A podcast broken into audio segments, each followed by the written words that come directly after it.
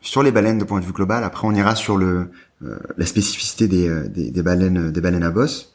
Euh, à quoi sert une baleine? Déjà, peut-être revenir sur la base. Qu'est-ce qu'une baleine?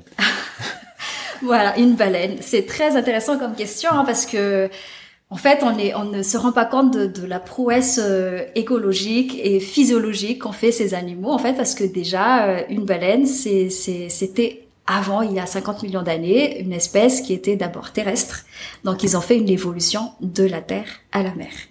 C'est ce qui est fantastique, hein, c'est que euh, il y a eu toute une adaptation en fait pour s'adapter à la vie aquatique.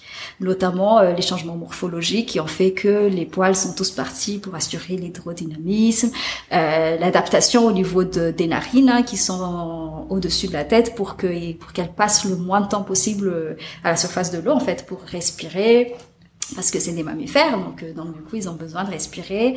Une adaptation biologique aussi sur l'allaitement parce que ce sont des mammifères donc ils doivent allaiter leurs petits sous l'eau euh, et euh, voilà, donc c'est un mammifère qui s'est adapté à une vie aquatique euh, marine.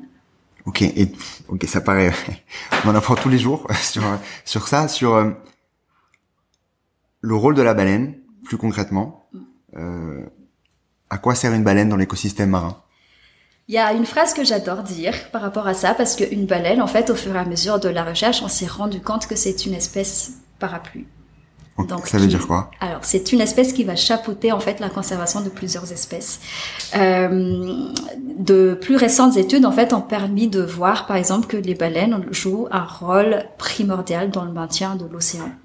Euh, c'est-à-dire, pour être plus simple, c'est que euh, grâce à eux, en fait, on peut maintenir euh, les phytoplanctons, euh, qui sont des petits organismes hein, qui assurent la photosynthèse et qui vont produire en fait l'oxygène qu'on respire, tout en sachant que actuellement, on avait dit, on a eu on disait toujours que c'était la forêt qui produisait l'oxygène que l'on respire, ce qui n'est pas faux, hein, mais euh, on s'est rendu compte plus tard que 80% de l'oxygène qu'on respire, en fait, c'est l'océan qui nous le qui, qui le donne. Donc, euh, donc, euh, et là, en fait, c'est là où la baleine, elle va jouer un rôle majeur parce que de plus récentes études ont montré que les, les, les fesses de baleines, elles vont en fait fertiliser l'océan et vont du coup avoir un rôle important au niveau des phytoplanctons qui sont responsables de la photosynthèse et qui vont produire euh, au niveau de l'oxygène.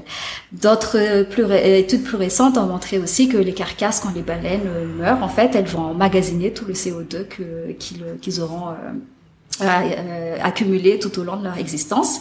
Et, en fait, leur carcasse, quand ça coule et que ça fond de l'eau, ça, ça, reste aussi, c'est pour les autres micro-organismes, en fait, ils vont l'utiliser.